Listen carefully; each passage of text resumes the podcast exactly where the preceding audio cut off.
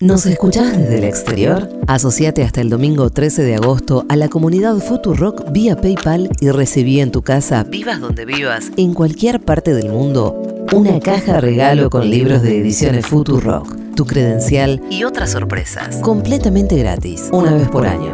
Sumate a la legión extranjera de la comunidad Futurock. Flor Halfon, Nico Fiorentino. Y todo lo que tenés que saber. El newsletter de Ahora Dicen. De Ahora Dicen.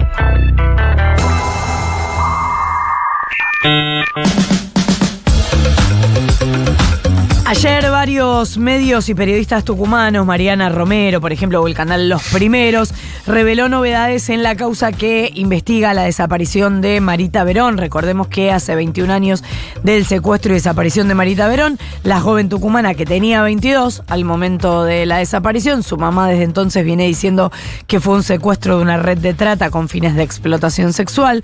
Lo que se sabe hasta acá es que fue raptada en un auto el 3 de abril de 2002 en la capital tucumana.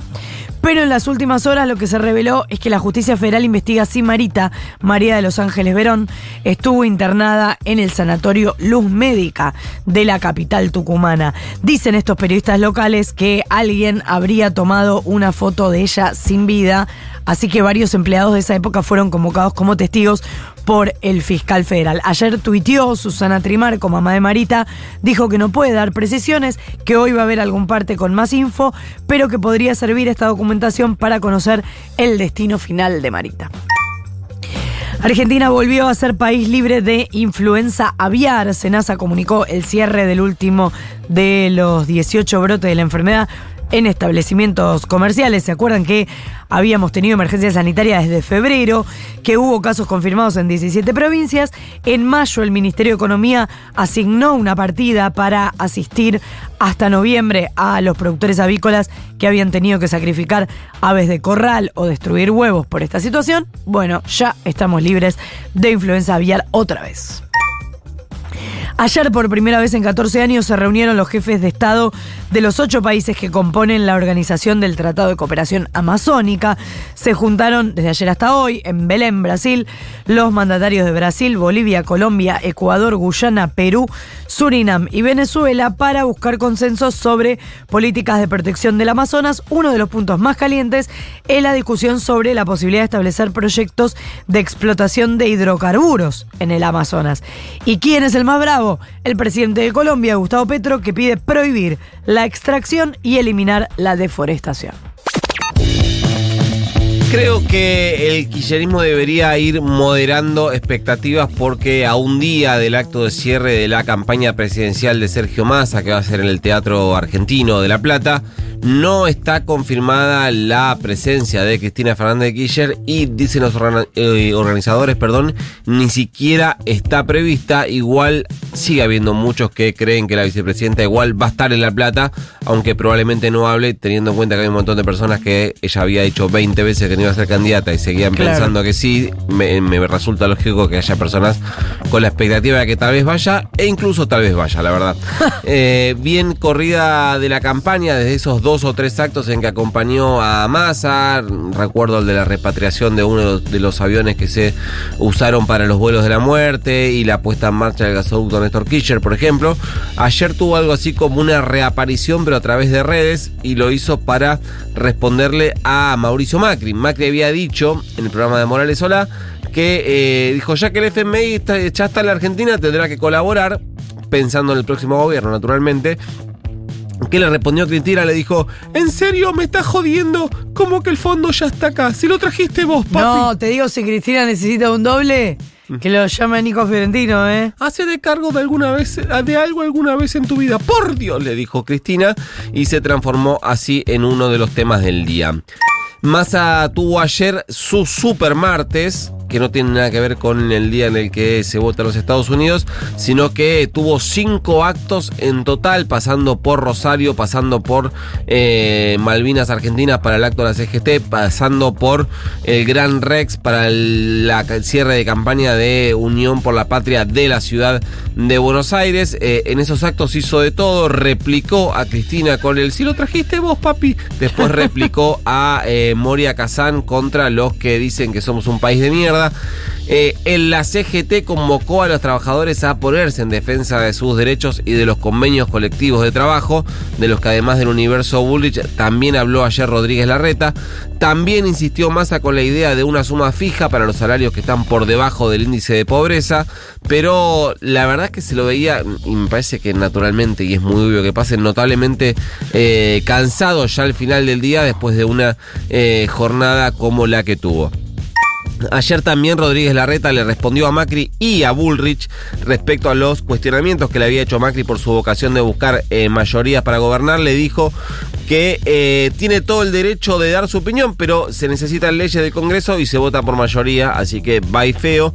También le respondió a Dante Sica, el colaborador de Patricia Bullrich, que había hablado de la posibilidad de poner fin a la ultraactividad de los convenios colectivos de trabajo. Eso haría que se caigan todos los convenios colectivos de trabajo y que cada gremio tenga que ir a negociarlos todos desde cero contra las eh, patronales. Esta es la propuesta de campaña de Bullrich. Eh, dijo que está en contra de eso la reta que hay que ir viendo uno por uno. De hecho, citó algunos convenios colectivos que le parecen eh, virtuosos. Terminando ya en el final de la campaña, que esto también es importante, o por lo menos destacable, que eh, termina la reta moderado, que es una reta con muchos vaivenes a lo largo de la campaña, que fue cambiando permanentemente eh, de piel. Sí habló igualmente de la industria del juicio, que sí forma parte de su discurso respecto de reformas de carácter laboral, pero no más que eso. Igual lo más insólito ayer fue la propuesta de Jorge Macri en sus eh, redes sociales. ¿Qué propuso el candidato a jefe de gobierno porteño del PRO? Poner fin a la sube y empezar a pagar el transporte en la ciudad con tarjeta de crédito o aplicaciones de pago en los celulares, lo cual tiene tantos problemas y eh, tan poco sustento que no sé ni por dónde empezar. Primero, un jefe de gobierno no puede poner fin a un sistema nacional, por lo cual ya no tiene ningún sentido lo que está diciendo. Eh, y a la ciudad de Buenos Aires, además, entran, podría hacerlo en la ciudad de Buenos Aires si quisiera, pero en la ciudad de Buenos Aires entran más o menos 2 o 3 millones de personas por día de otros distritos, por lo cual lo único que haría sería complicar un sistema que ya funcione y que además funciona bien. Segundo, la ciudad el único transporte que administra es el subte, ni siquiera se hace cargo de las líneas de bondi que circulan enteramente por la ciudad, que nunca me acuerdo si son 32 o 35, pero son 32 o 35. eh, Tercero, ya se está pensando en una app de la SUBE que te permita tener la tarjeta en el celular, como si fuese en mi Argentina, con el DNI, que vos puedas apoyar en lugar de apoyar la tarjeta en el elector, que apoyes el celular. Por lo que Jorge Macri llegó al final de su campaña con una propuesta para un problema que no existe, que además está más allá de la facultad de un jefe de gobierno, como es el sistema SUBE, y que además llega tarde porque ya se está pensando en eso. La verdad que me parece que le erró el arco por 45 metros. Por último, ayer la jueza Ana María Figueroa, recuerden, es la presidenta de la Cámara de Casación, que es la Cámara por donde pasan a revisión todos los expedientes que salen de los juzgados federales de Comodoro Pi. Ella integra la sala que tiene la causa Otesur, la causa de los hoteles de Cristina, donde además están eh, implicados sus hijos Máximo y Florencia Kircher, y esperan el voto Ana María Figueroa para ver si esa causa se ratifica. el cierre que dictaron en primera instancia o si se vota la reapertura. ¿Cuál es el caso de Figueroa? Bueno, Figueroa cumple hoy, hoy, 10 de agosto, 75 años. Necesita, si después se lo cantamos, ah. y necesita un acuerdo del Senado para seguir en su cargo, eh, pero Cristina no pudo hacer sesionar al Senado entre el boicot opositor y otros, eh, a este y otros 75 jueces y juezas. Son 75 pliegos que tiene el Senado para aprobar y nunca pudo tratar por el boicot opositor.